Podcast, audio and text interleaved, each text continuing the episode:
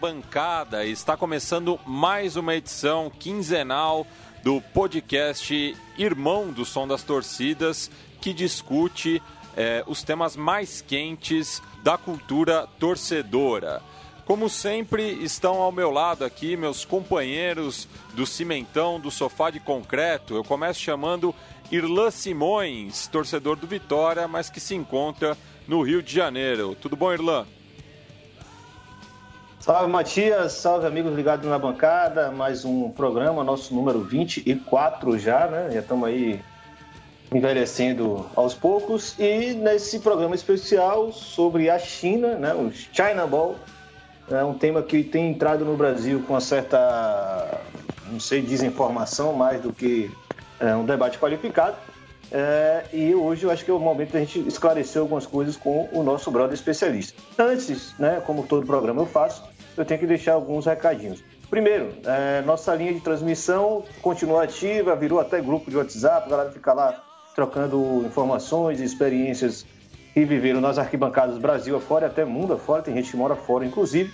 É, você pode mandar mensagem para 21 90 9 80 80 9683 no WhatsApp, só vou repetir para ficar mais fácil. 21 9 80 80 9683 onde você vai lá dizer que quer entrar na linha de transmissão, vai ser adicionado e vai poder aí receber direto no seu celular. O outro recado também é o arroba na bancada underline, que é o nosso Twitter, onde tem algumas atualizações. É, nas última, na última quinzena a gente não gravou é, e tem praticamente um mês que a gente não grava um programa é, é ao vivo, porque os programas foram gravados no estúdio lá em São Paulo. Então tem muita coisa que ficou aí é, nesse momento histórico que nós estamos gravando aqui. Você vai ouvir daqui a 100 anos, você vai saber que a gente estava ali na altura de 27 de maio de 2019, onde muita coisa interessante, é, escrota e bizarra vinha acontecendo no futebol global. O primeiro deles é o rebranding da marca do Nantes, um tradicionalíssimo clube é, francês entrou na moda aí do rebranding, que já cagou o escudo do Juventus da Itália e já cagou o escudo do Atlético Paranaense do Brasil, agora chega na, uh, na França e você pode ver com seus próprios olhos, não vou precisar nem explicar o que se tornou o escudo do Nantes, segundo o Leandro Amin. O grande Leandro Amin falou que parecia uma marca de uma empresa de assessoria de comunicação. Uh, pois bem, o segundo, a segunda menção importantíssima desse momento aqui é, Rony, aquele ex-jogador do Fluminense, Vila Nova e outros tantos clubes, foi preso é, durante o jogo na Arena de Brasília entre Botafogo e Palmeiras, porque estava sendo investigado e seria denunciado posteriormente por é, participação em um esquema que estava é, evadindo a renda dos jogos na Arena de Brasília. Claro, ele, ele mudava o valor é, é, arrecadado com ingressos para poder deixar de pagar impostos e aí também deixar de pagar a participação que tinha ali para a empresa que gera a arena. Logo, nesse caso aí já é o governo do Distrito Federal.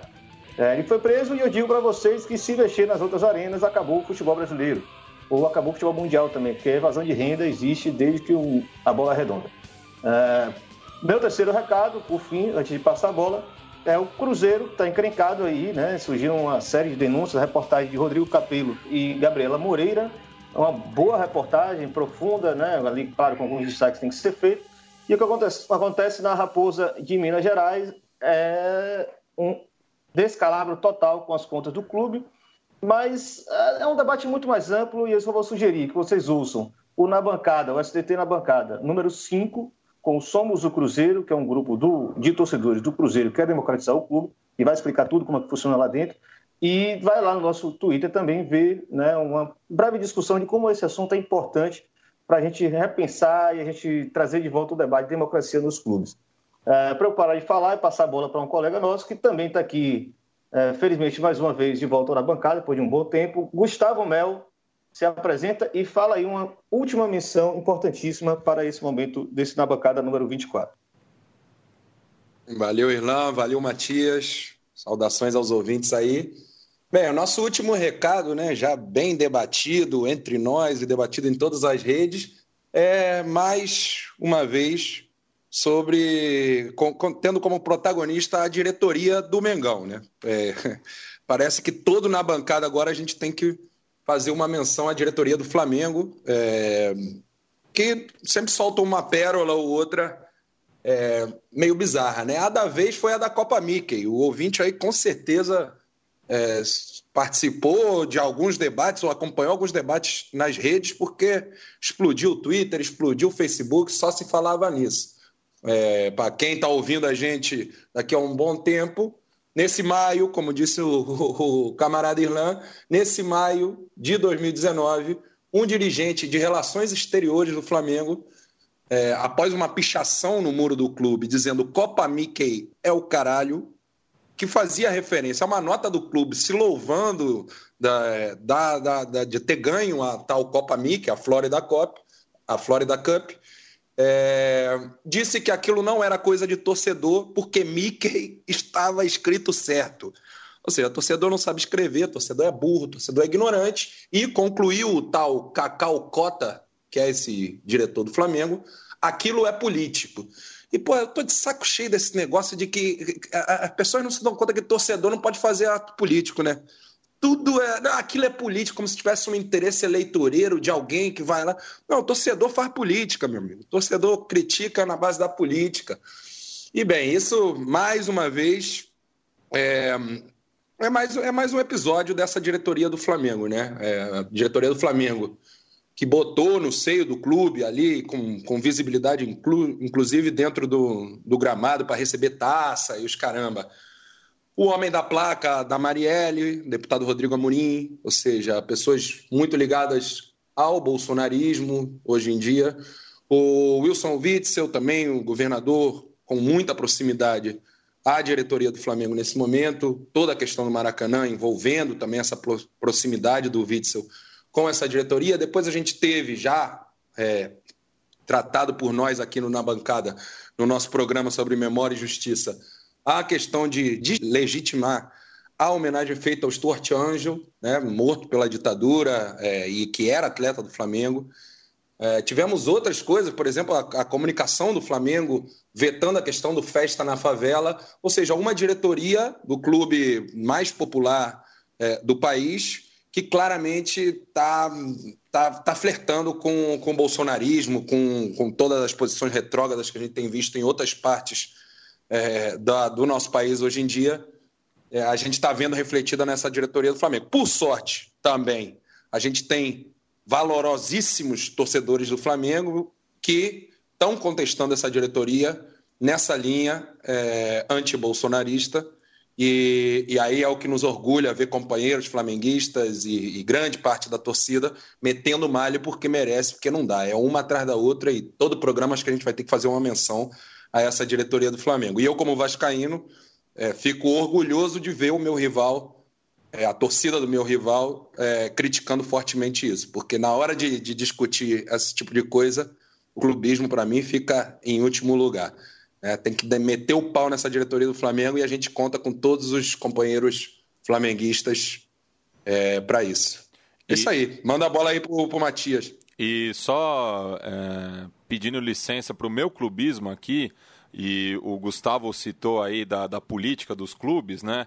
Cabe lembrar que no último final de semana, no sábado, dia 25 de maio, houve uma é, votação extraordinária do Conselho Deliberativo do clube é, no qual os sócios é, iriam votar se os conselheiros deveriam ou não ser remunerados, e o total de votos foi de 693. É, só para dar uma noção aí é, do tamanho da participação política é, no São Paulo Futebol Clube e como eu costumo chamar o feudo do Morumbi. Bem, sem mais delongas, é, apresento, né, o, não é nem nosso convidado, né, o nosso aliado, faz parte do conselho editorial do SDT na bancada, o Emanuel Leite Júnior, é, que tem se aprofundado aí nas relações comerciais da China, né, e principalmente do futebol. Inclusive apresentou recentemente na Lusófona do Porto, com a temática de desafios do mundo global, a fala faixa, rota e bola, o caso do futebol no percurso do soft power chinês.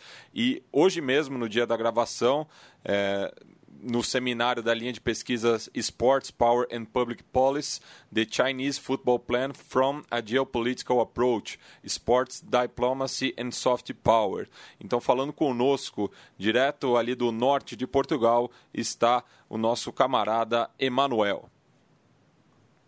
Salve galera, boa noite, bom dia, boa tarde, a hora que você estiver escutando. Agradeço pela oportunidade da gente falar sobre esse plano tão ambicioso da China que vai muito além do futebol, olha, e, e que envolve interesses e aspirações geopolíticas chinesas. A, a China com a, a aspiração do sonho chinês de o, o reino do meio, que é o nome da China em mandarim, voltar a ser o centro do, do mundo, o centro do, do, do comércio global. E o futebol é um dos elementos dessa grande aspiração chinesa liderada pelo presidente Xi Jinping. É, Emanuel, na semana que passou, né, a gente teve dois casos envolvendo Brasil e China, um dentro e outro fora do, dos gramados, né? Acho que é, cabe lembrar né, que o, o vice-presidente, o general Mourão, estava em visita na China na, na, última semana, justamente aí, né, para uma aproximação pragmática do Brasil ao governo chinês, algo que não é novidade, né? Cabe lembrar, por exemplo, que quando da renúncia do Jânio Quadros, o seu vice-presidente também, o João Goulart, estava na, na, na República Popular da China. É, e também teve o caso envolvendo o Ricardo Goulart, né, jogador que estava emprestado ao Palmeiras, é, sofreu o, uma lesão e foi é, recontratado na China por um valor acima do mercado, né, o que faz a gente levantar diversas suspeitas aí em relação ao futebol como um braço da nova rota da seda. E eu estou aqui em minhas mãos com um exemplar da revista bimensal China Hoje, que é publicada pela é a sucursal brasileira da China Today é, na capa Um Mundo de Oportunidades, uma China cada vez mais aberta, cria progresso para todos. E tem uma matéria aqui sobre é, o negócio do futebol na China, né? E me surpreende aqui alguns dados, né? Já que em 2016 é, o volume de contratações da, da Liga Chinesa é, foi de 118 milhões de euros, abaixo apenas da Premier League. No ano seguinte, é, esse investimento quase triplicou, né? foram 347 milhões de euros. E, por fim, é, na última temporada, o dinheiro investido foi de 400 milhões, atingindo o ápice. Então, Emanuel, eu queria que você comentasse, é, baseado é, nesse, nessas linhas gerais, é, o porquê né, da China ter demorado tanto a enxergar o futebol como um negócio viável às suas políticas. Então, Matias, é, no, tem até um quadro interessante que nas minhas apresentações eu sempre mostro, que demonstra a evolução dos investimentos dos clubes chineses é, no mercado de transferências. Ele é um quadro da, da, do dado estatístico oficial da FIFA, de, do, do, FIFA é, que monitora o mercado de transferência, e ele mostra que até 2015 o, o, mercado chinês, até 2014, o mercado asiático como um todo, tirando a China, gastava mais do que a China. Em 2015 a China já passou um pouquinho. Em 2016 a China já triplica o gasto em relação a todo o resto do continente asiático. E quando a gente fala em continente asiático, a gente está falando do famoso mundo árabe, a gente está falando do Japão, está falando da Coreia, que também costumam gastar, não é? é só aí a gente já, já tira é, o quanto eles investiram a partir de 2016, que não coincide, é um fato, é o quando é lançado o tal plano de desenvolvimento do futebol chinês. Eu vou ter que contar um pouco a história da, da evolução do, do, do, esporte na República Popular da China a partir de 1949. Porque, para poder contextualizar, por que, é que o futebol só entra agora e, e, e não anteriormente, né? É, primeiro, o, a etapa, o, o esporte na China sempre foi utilizado como um instrumento político, sempre foi politizado e também sempre foi utilizado como um, um, um instrumento diplomático. Né? O primeiro, a primeira etapa, a primeira fase foi o que é chamado pela literatura de sovietização do esporte chinês. É, foi um modo como, a partir de 1949, outubro de 49, agora em outubro vai completar 70 anos da República Popular da China, em 49, assim que a China se estabeleceu, é, a aproximação da China com a União Soviética natural naquele momento, que a União Soviética era a grande potência comunista no, no mundo, e o processo de aproximação da China com os países do campo comunista se deu também através do esporte. E, e, não só com a União Soviética, mas também com outros países, como com a Hungria, no caso do futebol. Um time sub-20 chinês passou um ano e meio treinando na Hungria com um treinador chinês, com um treinador húngaro, é, conheceu os, os craques da Hungria daquela altura. Em 52 a, a Hungria tem sido campeã olímpica, em 54 viria a ser vice-campeã mundial, e aquela seleção chinesa estava sendo preparada para disputar os Jogos Olímpicos de 56 em Melbourne, é, na Austrália, mas o, o, caso das duas Chinas, né, até então o, o Comitê Olímpico Internacional reconhecia Taiwan como China também, porque era a República da China, e aí a República Popular da China se retirou e não disputou. E aquele time que, que se preparou na Hungria não foi disputar, nem sequer disputou as eliminatórias para a Olimpíada de 56. Depois, existe um processo de, de, de, de rompimento da China com, com, com a União Soviética, é, muito na esteira do, do, do, do, relatório secreto apresentado por Khrushchev no 20 Congresso do, do, do, Partido Comunista Soviético. E Mao Zedong rompe com, com, com, com a União Soviética. E aí, e nesse momento, momento, a China também rompida com, com o Comitê Olímpico Internacional, a, a, se junta com os países é, do terceiro mundo, chamado terceiro mundo, com países ainda que eram colonizados por, pela Euro, por, por países europeus na África e na, e na Ásia, e por uma iniciativa da Indonésia que tinha sido punida pelo Comitê Olímpico Internacional, a China banca a organização dos jogos chamado os Jogos das Novas Forças Emergentes, que aconteceu em Jacarta, na Indonésia, mas o, o principal estádio foi, foi cedido pela China, 80% dos equipamentos do, daquela, daquele evento foi organizado, foi bancado pela China. Então a China foi o grande financiador daquele evento, ou seja, mais, o, o, isso na esteira também de um, de um, de um processo que Mao Zedong tinha da, da, da exportação da revolução, né, do, do da, da, diplomacia revolucionária, que era a tentativa de promover a amizade da China com os países é, asiáticos, africanos e latino-americanos, principalmente os países asiáticos e africanos que ainda sofriam com, com, com semicolonialismo ou mesmo com colonialismo, para promover a, a, revolução e usando o esporte como esse elemento de ligação, de estabelecimento de, de, de, de conexão.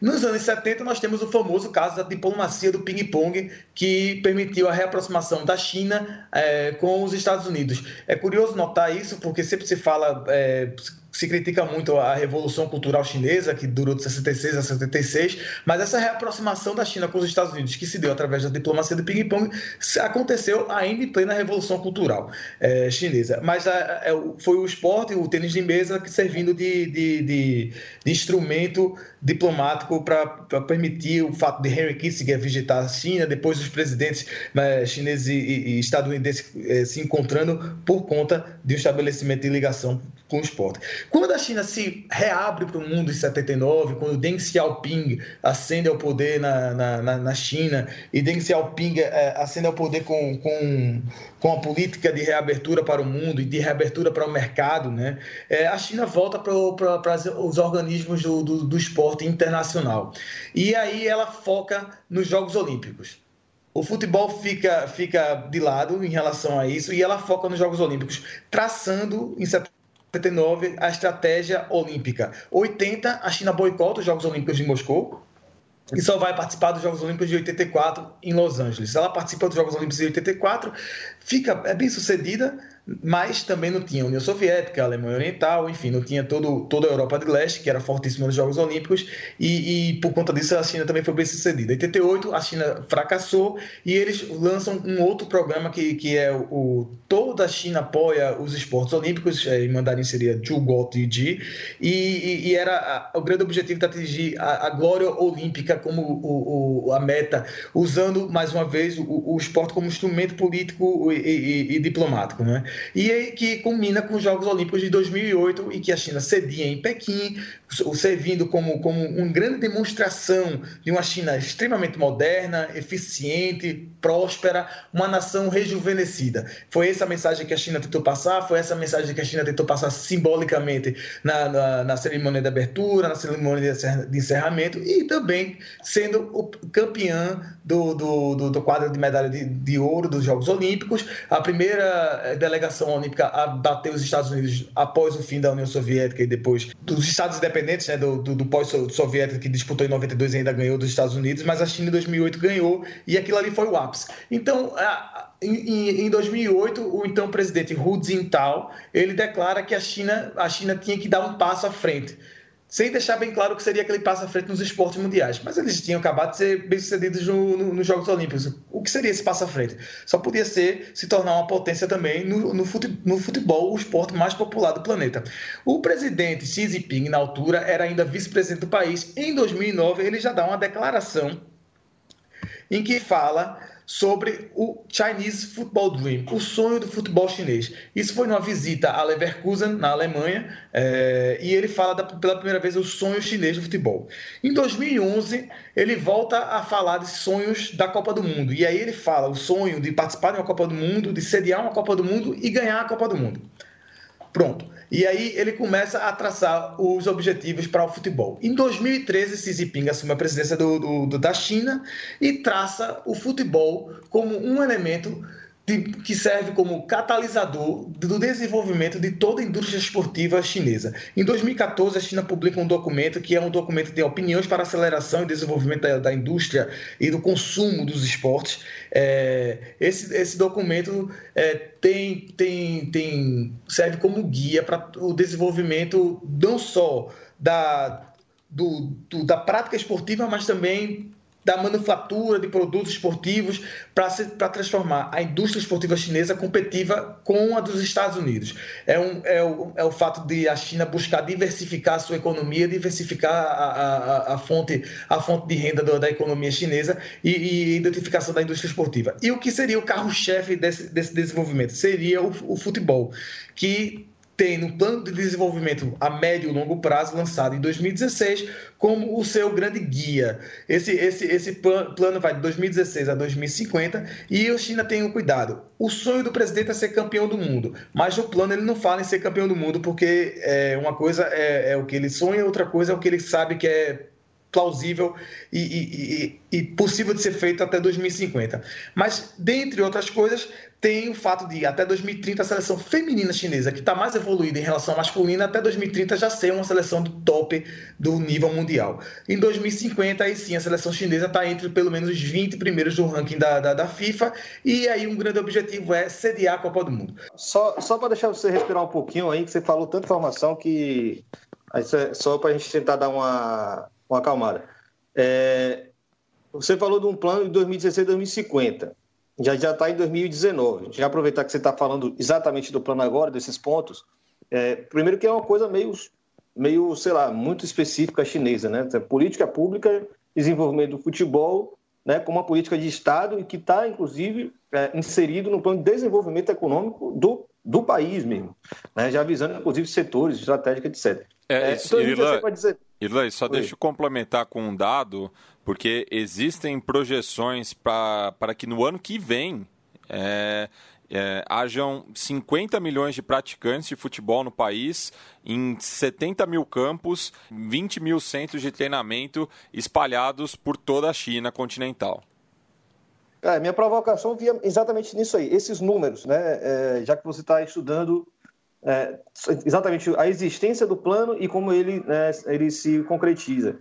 Como é que estão nesses três primeiros anos? Que eu acho que já é o primeiro recorte interessante, por mais que o plano aí tenha para mais de 30, mas assim, como é que estão nesses três primeiros anos a, o panorama geral, considerando inclusive esses dados que, que Matias trouxe? E, e, antes do Emanuel retomar, só cabe lembrar também que em 64 o Esporte Clube Madureira fez uma excursão na China.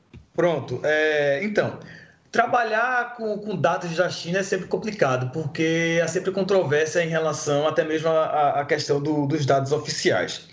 O que, o que se sabe, porque são, são, eles publicam constantemente diretrizes e, e, e, e documentos é, que eles chamam de guias, de opiniões. É, até o momento, não foi publicado nenhum documento corretivo em relação ao, ao, ao, projeto que até 2020 ter 20 mil escolas especializadas de futebol pelo, pelo país.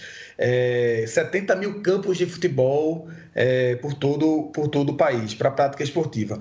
É, então, é, é, é, de se. Pelos dados que, que são publicados pelo governo chinês, eles estão cumprindo com, com, com, com, com a meta com a meta estabelecida. É, é bom lembrar, por exemplo, que, que o Ronaldo, o, o, o fenômeno, ele tem escolas de, de, de, futebol na China, dentro desse âmbito da proposta da, do plano de desenvolvimento que propõe é, que haja um intercâmbio e a troca de conhecimento do, a, através do futebol. E o estímulo à iniciativa privada. É bom, é bom frisar isso, porque como tudo na China, na verdade, não é? o, o, o Estado ele serve como um guia e como orientação, mas ele incentiva a que a iniciativa privada invista e haja no mercado.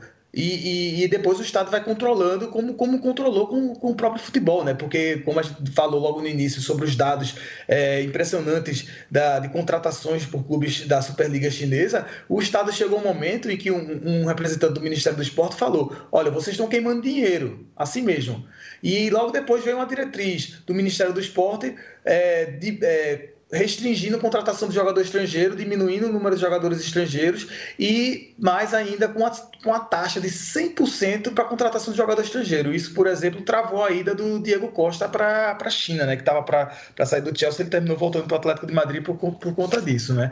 Mas em relação a essas metas iniciais, ele, eles estão, eles, segundo os dados oficiais, ele, eles estão dentro do, do, do, do cronograma.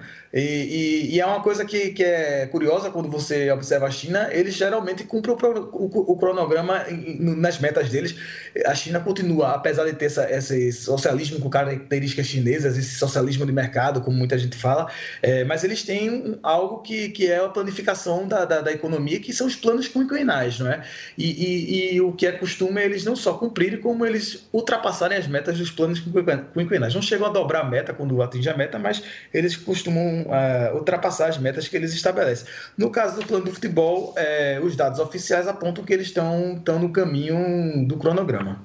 Bem, eu estou ouvindo o Emanuel aqui, aprendendo várias coisas sobre esse canto do mundo aí que a gente às, às, vezes tem uma imagem tão, tão diferente, né? A China sempre, é sempre uma coisa que nos provoca curiosidade, no mínimo. E a primeira coisa que eu aprendi com o Emanuel foi que eu falava todos os nomes de ex-presidentes da China todo errado, né? Mao Tse Tung, aprendi que é Mao Tse Dong, é. Deng Xiaoping é Deng Xiaoping, Xi Jinping é Xi Jinping. Ai. Mas, Emanuel, eu queria te perguntar, é, eu li, você me passou um, um, link antes desse programa é, de um, um artigo seu, um paper com o Carlos Rodrigues, e uma das coisas que mais me chamou a atenção, talvez partindo dessa, dessa sua questão é, mais de incentivo ao esporte, que você, me parece que você enfocou muito como política é, de Estado da, da China, partindo para a questão do investimento chinês em outras partes do mundo, né? E me impressionou, cheguei a comentar com você pelo, pelo Zap, né? E me impressionou como tem dinheiro chinês em todo canto da, da elite do futebol mundial, né? Então você tá, a gente está falando de, de, clubes de primeira linha ou, ou, pelo menos clubes medianos da Premier League. A gente está falando de, de clubes é, da, das principais ligas europeias, Itália.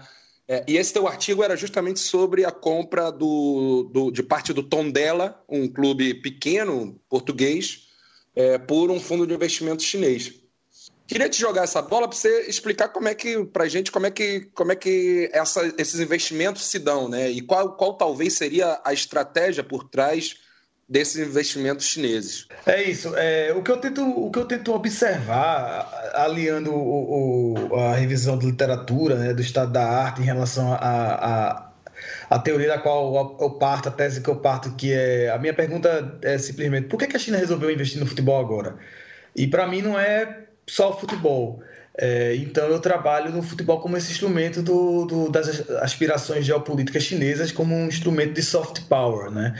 E, e dentro da, do, do, do, que é o, o soft power, é, aí eu vou conceituar rapidamente.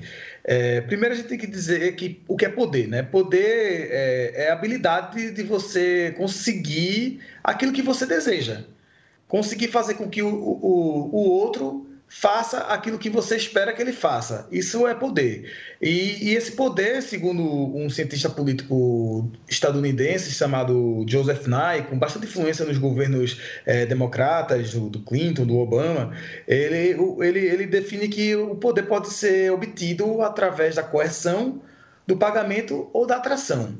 A coerção através do, do, da força militar, Pagamento através da força econômica ou do incentivo financeiro seria o que ele chamou de hard power.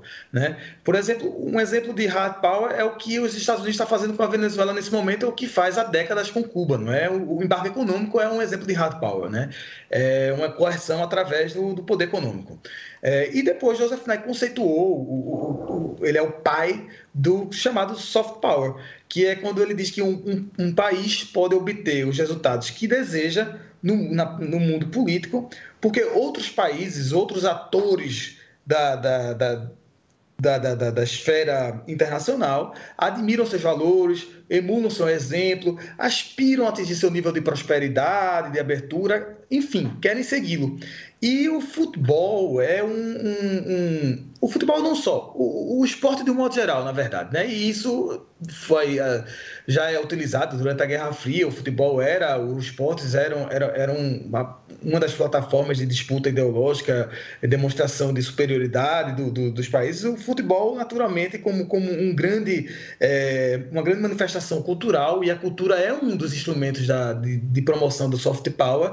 O, o futebol, os chineses identificaram também como, como uma boa oportunidade de se projetar internacionalmente e de vender a sua imagem, mas também estabelecer ligações, estabelecer conexões, estabelecer relações a partir do futebol. E, e, o que eu tento e o que eu tento identificar é justamente isso. Por exemplo, a China tem também, ao mesmo tempo, um projeto que é chamado Nova Rota da Seda, ou no Brasil, Cinturão e Faixa, que é o, o do, o, do inglês Belt and Road Initiative, que é uma iniciativa é, da, chinesa que, que, que tem um caminho terrestre que, que recupera em parte a antiga Rota da Seda, por isso que o nome, um dos nomes é Nova Rota da Seda, é, mas também tem o caminho tem, tem o caminho marítimo, né? Inicialmente a China a China é, concentrou esse projeto, que foi lançado em 2013 por Xi Jinping, é, concentrou esse projeto em Ásia, África e até a Europa. Ele já tem um trem que, chega, que sai da China e chega até Madrid.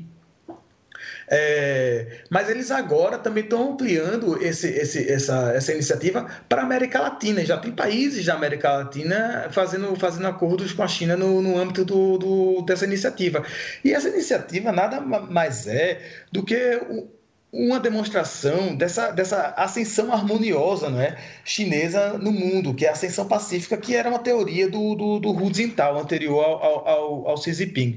A China tem é, como princípio norteador do, do, das suas relações internacionais os chamados cinco princípios da coexistência pacífica, que é o respeito pela soberania e integridade territorial, a não agressão, a não interferência em assuntos internos, a igualdade e benefício mútuo e a coexistência pacífica. Essa questão da não interferência em assuntos internos é curiosa, porque o, o Deng Xiaoping já dizia, não importa a cor do gato, desde que ele casse rato, né? A China é extremamente é, pragmática. É, basta ver que o primeiro país do G7 que assinou um acordo assinou mesmo um acordo de comprometimento com essa nova rota da seda foi a Itália. A Itália que está sendo governada por uma coalizão de extrema-direita, né, populista, e a China não se fez de rogada em, em assinar esse acordo com a Itália. O primeiro país da Europa Ocidental a assinar esse acordo foi Portugal no fim do ano passado. Depois a Itália agora recentemente assinou. Então o que eu tento identificar é essas relações através do futebol, o futebol servindo desse elo de ligação. Um exemplo muito muito muito interessante a gente encontra com o Manchester City. Né? Em 2014, Xi Jinping esteve em Abu Dhabi e fez um acordo histórico até então é, para compra de, de, da exploração de, de gás e, e, e, petróleo de Abu Dhabi, com, com a, da China com, com Abu Dhabi. Isso em 2014. Em outubro de 2015, é, Xi Jinping visita o Reino Unido, é recebido por David Cameron, né, então ainda primeiro-ministro britânico, né? E ele vai a Manchester, onde está o, o, Museu do, do, Futebol do Reino Unido é em Manchester, né? E, e, logo na entrada do Museu do Futebol no Reino Unido, em Manchester, é, tem logo, logo, logo quando você passa o hall de entrada, na verdade tem um hall, e você quando entra é, você tem lá uma bola antiga e tem logo um, uma referência ao Tsuzu, que é reconhecido oficialmente pela FIFA como o ancestral do futebol. Né? É uma decisão política e na, no Museu Britânico do Futebol você entra e a primeira referência é o Tsuzu chinês. É, isso é curioso de se notar. Quando estava em Manchester, o, o Xi Jinping visitou um clube. Aí você vai pensar, Xi Jinping é fã de futebol, Manchester é a terra do Manchester United, que é um dos maiores clubes do mundo. Ele visitou qual clube? Manchester City. Manchester City que pertence ao grupo de investimentos de Abu Dhabi. Abu Dhabi que meses antes ele tinha feito um acordo para gás e petróleo, né? Isso outubro de 2015. Dezembro de 2015, uma empresa chinesa, China Media Capital, adquire 13% das ações do City Football Group, que é o grupo que controla o Manchester City, o Melbourne City, New York Football City, o Atlético Torque do Uruguai, é? que recentemente comprou é 44% do Girona, também tem 20% do Yokohama Marinos do Japão, e que em fevereiro desse ano comprou o Sichuan Futebol Clube da China. É, esse clube fica em Chengdu, na China, e a Etihad, que é a empresa aérea de Abu Dhabi, trocou toda a frota do, do, do que fazia os voos para Chengdu. Isso na mesma altura em que o, o City Futebol Group adquiriu o, o Sichuan. É, então é esse tipo de, de, de, conexão que eu tento que eu tento encontrar e fazer a partir da, da embasamento da teoria é, é, essa, essa, essa análise. Né? Eu posso citar um outro exemplo ainda da Inglaterra. É, por exemplo, o, o Wolverhampton pertence à Fosun, que é uma empresa chinesa, Fosun que é sócia da Gestifoot, Gestifoot que pertence a Jorge Mendes, Jorge Mendes que é empresário de Cristiano Ronaldo e José Mourinho. A Fosun é, é, é dono, é, detém 51% de, uma, de um projeto de, de, de, de trem-bala que vai ligar várias cidades da China, é o, é o Hangzhou, Shaoxing, Ningbo High Speed Railway, que está sendo planejada para ser construída na, na, na, província de Zhejiang. E, e, então, ou seja, o Fosun tem investimentos em trens, em trens de altas velocidades. Vamos lá, Fosun é dona do, do, dono do Wolverhampton. O Wolverhampton fica numa região é, inglesa chamada West Midlands. É, o Birmingham pertence a empresários chineses. Aston Villa pertence ao empresário chinês, os dois de Birmingham. O West Brom Albion também pertence a chineses. São todos clubes da West Midlands. É, a, a, Inglaterra que é a tá... região é que essa região é a segunda mais populosa do Reino Unido. Exato, é uma região extremamente industrializada, né? Birmingham é uma cidade industrial. É... e a Inglaterra está com um projeto de construção de uma linha de trem de alta velocidade chamada High Speed 2, que vai sair de Londres. O primeiro, o primeiro, o primeiro trecho é de Londres para onde? Para Birmingham. Birmingham, que fica muito próximo de Wolverhampton. Wolverhampton que o, cujo clube da cidade pertence à Fosun. A Fosun que tem investimentos em, em, em, em linhas de, de trem de alta velocidade na China. Então, eles Caramba. adquirem os clubes com o interesse de se aproximar do poder local, é criar a, a, aquela lógica do, do, do, do, do da, da, da, que seria da patronagem, não é? De, de, de, você criar essa, essa, essa relação com o poder local, o poder social que, que, que um clube de futebol estabelece, principalmente em cidades como, por exemplo, Wolverhampton, mais do que Birmingham, não é? Mas mesmo em Birmingham, você, você ser dono do Aston Villa, que é o maior clube da cidade, enfim, te dá, te dá, um, te dá um poder local, não é? E te, te, estabelece, te, te permite ter contatos não só com os empresários, mas também com o poder público local, com, a, com, a, com o poder municipal, não é? E a partir daí as relações com ministérios, não é? Então, então é assim, é, eu, eu fico identificando... Com grupos ilícitos é, também, né? Também, também, os investimentos para... Só... Só aproveitar que você está falando disso, Ronaldo, só para lembrar também quem está ouvindo o, esse programa, o 24 China Ball, você voltar os dois últimos, a gente trata, é, claro, por outras vias, por outras, outros, sem tanta informação também, porque a quantidade de dados e, e que você traz, informações em geral, é, é, absurda, né? Mas, assim, se você for ouvir um programa do Sevilha, onde a gente conversa com o São Pedro, né, que é do Acionistas Unidos de Sevilha, ele menciona é, diversas vezes né, como é, tá, essa entrada do capital estrangeiro no futebol espanhol, ela tem esse interesse único exclusivamente e, e os impactos os torcedores são um dos mais diversos. Né? Então, vale muito a pena você resgatar para ouvir de novo essa questão do soft power da voz de um espanhol.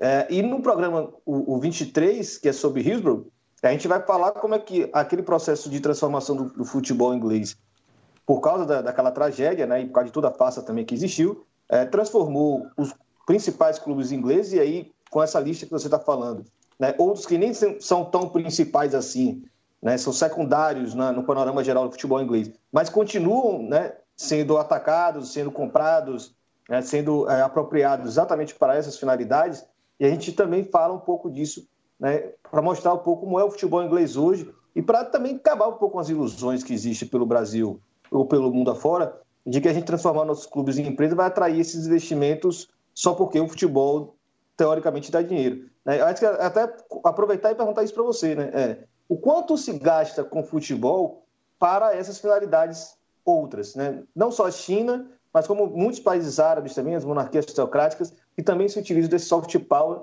e o futebol enquanto esse instrumento de soft power. Pronto, é, então, é, eu, eu, eu só mencionei os clubes da West Midlands e o caso do Manchester City, mas na Inglaterra também o Southampton é de capital, capital chinês. Né? Essa financiarização dos clubes da, da, da Inglaterra e, e, o fato deles, essa hipocrisia inglesa de não se importar de onde vem o dinheiro, né? É, é, muito curioso. Se você for ver também o espanhol de Barcelona, Barcelona é um porto muito importante para a rota marítima da, da, da, nova rota da seda chinesa e o espanhol pertence a um empresário chinês, inclusive ele comprou o chamado Maradona chinês, que é o Wulei, não é? É, mas, de fato, outros países têm utilizado o, o, o, futebol, não só o futebol, né? Os esportes de modo geral. Se a gente for pensar no Catar, o Catar cediu é, o campeonato, a Copa do Mundo de, de handebol, não é? é ah, então... eu, ontem, eu, ontem mesmo eu assisti o último episódio do, do Patriot Act, do Hassan Minaj, falando sobre a corrupção no cricket, né? E a China também... A construiu um estádio de cricket é, em Granada é, por conta justamente do rompimento de relações do, do país caribenho com Taiwan. Pronto, exato, é exatamente isso. É, a, China tem, a China tem uma política chamada que de diplomacia do estádio. E só, só na África eles já construíram 52 estádios em 35 países só na África, fora países do Caribe, da, da América Central, da Ásia, da Oceania, é, eles constroem estádios, doam, em muitos casos eles doam estádios como uma forma de, por exemplo, é, o maior comprador do petróleo de, de, Angola é a China. A China construiu os quatro estádios quando Angola cedeu a Copa das Nações Africanas em, em, em 2010. 600 milhões de dólares é o estimado de, do, do gasto chinês né, nesses estádios, né? É, o Catar tem um plano também, o Catar é, é, é, é a visão nacional do Catar 2030. Esse é o plano do Qatar e que ele usa não só futebol, mas outro, outros instrumentos de soft power, como a cultura, né? É, a Al Jazeera é um instrumento de soft power da, do Qatar, né? Que mostra uma imagem de um país é, aberto, né? De, que promove a liberdade de expressão, promove a, a boa prática do, do, bom jornalismo. Né? É, o Catar também atrai universidades é, dos Estados Unidos e também do, do Reino Unido para criarem, é, se instalarem no Catar. É, e o futebol e os esportes são, são um dos, desses instrumentos que, que são utilizados. No caso, o Catar é do PSG, Está se falando em desinvestir no, no, no, PSG e talvez comprar a Roma. Está se falando agora essa semana em comprar, comprar o, o parte do, do, do, Leeds United. É, o, depois nós temos o caso, o Abu Dhabi já, já citamos com o Manchester City. Depois é, é, é Dubai, a Emirates é mais patrocínio não é, do, que, do, que, do que compra, mas o Emirates Stadium do, do, do Arsenal e, e, patrocínio de vários clubes na, pela Europa. É, os países identificaram o, o, o futebol e ainda por cima essa livre circulação do dinheiro, sem que, sem que os países e, e as ligas se preocupem muito de onde vem, para onde vai, é, facilita né, com, que, com que esses países que, que, que, que têm é, como característica é, o traço autoritário não é, e, e que tem uma, uma imagem negativa no mundo ocidental por conta dos conceitos e dos princípios que, que, que, que, que são tão caros ao, ao mundo ocidental, como democracia, direitos humanos, e que, por exemplo, Catar, é, é, Abu Dhabi, Dubai, enfim, é, nem sempre cumprem, né? E eles tentam, através desses instrumentos de soft power, é, limpar um pouco a sua imagem e, e, e, conquistar a simpatia e a confiança e a credibilidade, principalmente, porque poder é credibilidade, a credibilidade da, da, da esfera internacional. Então, e o futebol está no meio disso tudo, né? Bem, e falando no, no, caso brasileiro, né, a gente vai ouvir agora a participação de outro aliado nosso, o Anderson Santos, lá direto de Maceió, para falar sobre o interesse né, de empresários chineses no Centro Esportivo Alagoano. Olá, companheiras e companheiros de bancada, tantos que gravam este podcast quanto aquelas e aqueles que nos escutam.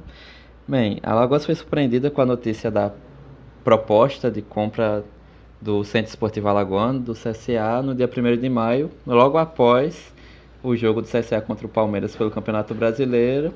É, saiu a imagem né, no Instagram de um repórter esportivo daqui, o Emerson Júnior, incluindo o nome da empresa e o valor do investimento, que ficaria na casa de 100 milhões de reais. É, no mesmo dia e nos dias seguintes, o presidente do clube, Rafael Tenório, deu entrevistas para explicar um pouco mais essa história e a primeira informação é justamente isso, né? Que seria um, um investimento em forma de aquisição, seguindo outros modelos. Ele, inclusive, usou o caso Bragantino RB Brasil para isso.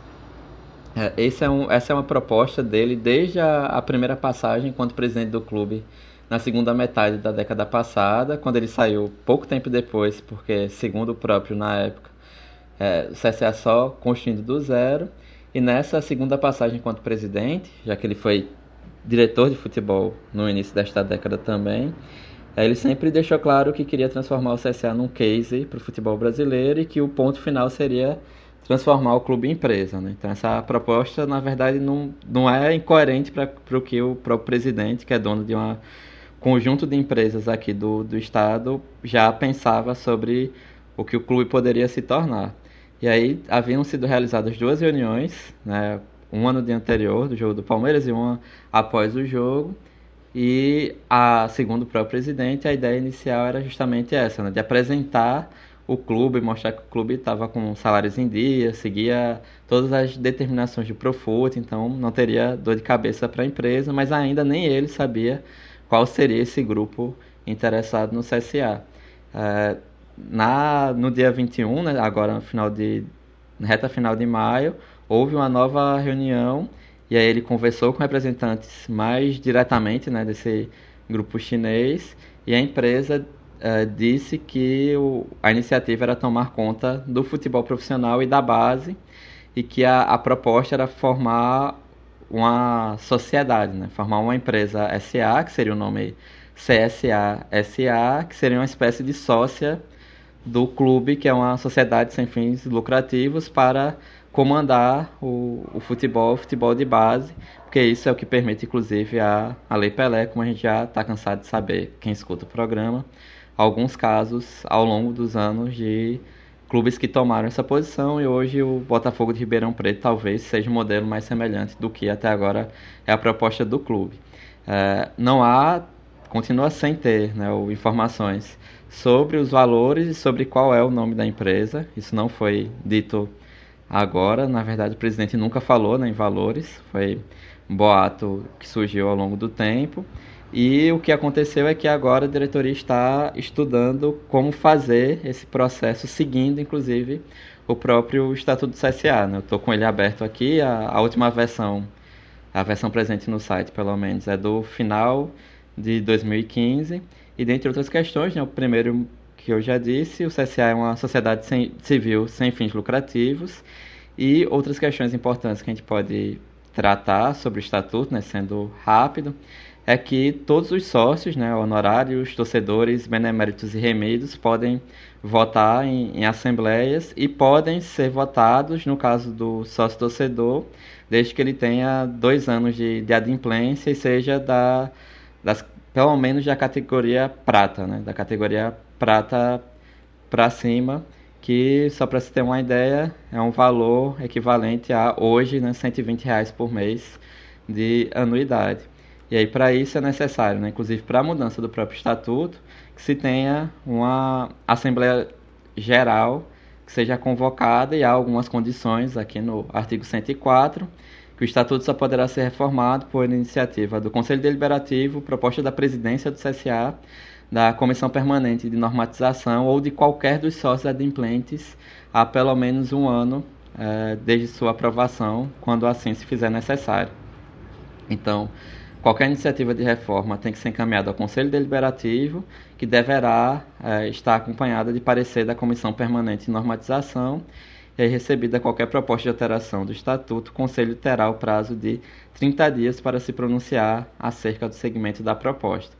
Depois disso, é, o presidente do Conselho Deliberativo faz a convocação da Assembleia Geral num prazo nunca superior a 60 dias. Né? Então, é, esse, seriam esses os caminhos para o CSA para aprovar esse, essa parceria, enfim, essa sociedade com a empresa chinesa que a gente ainda não conhece.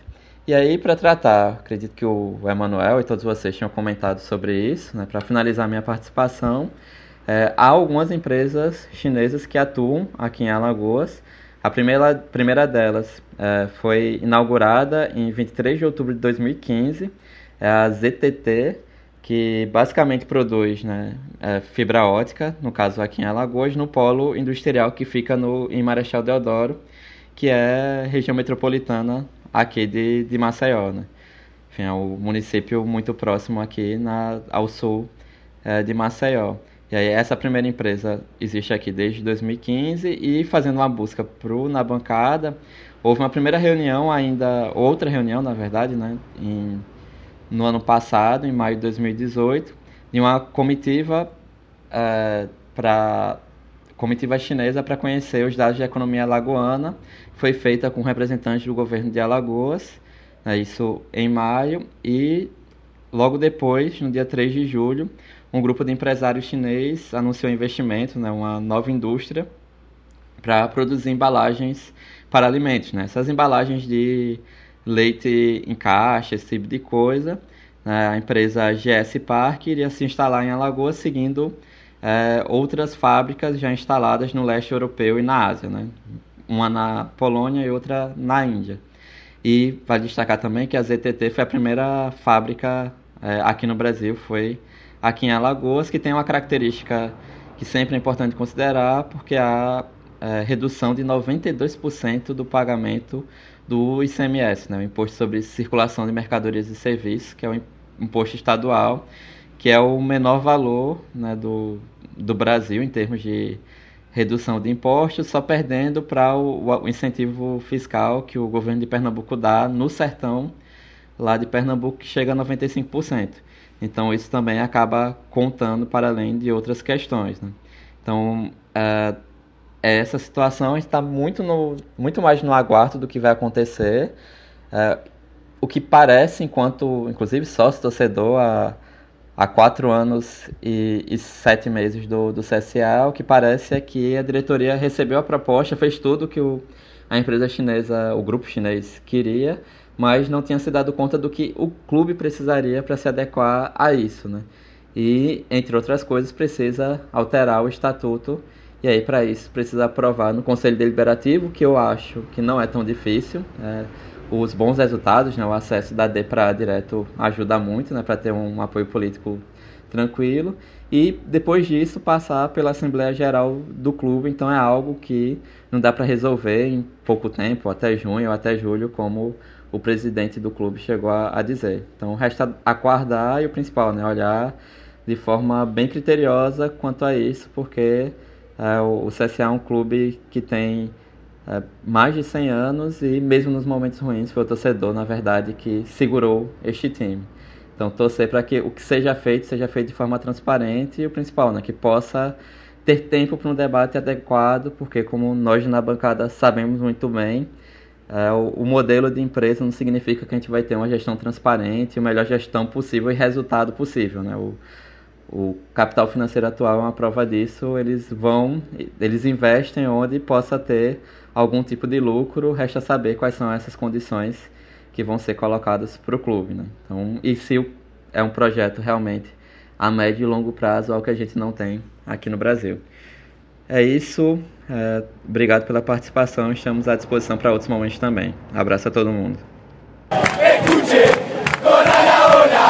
Oi, Emanuel. É, ouvindo aí nosso companheiro Anderson e a partir do que você falou, vou fazer uma simplificação grosseira aqui do, de uma forma que eu, que eu entendi popularmente o que você falou. Empresário chinês, o capital chinês investem no futebol como também uma forma de participar do, do da, da, turminha do uísque, né? Dali, a partir da, da, daquela reuniãozinha que, que ele tem mais acesso a poderes locais, sejam econômicos, políticos ou quais forem, poder fazer também outros tipos de, de influência dentro dos países, né?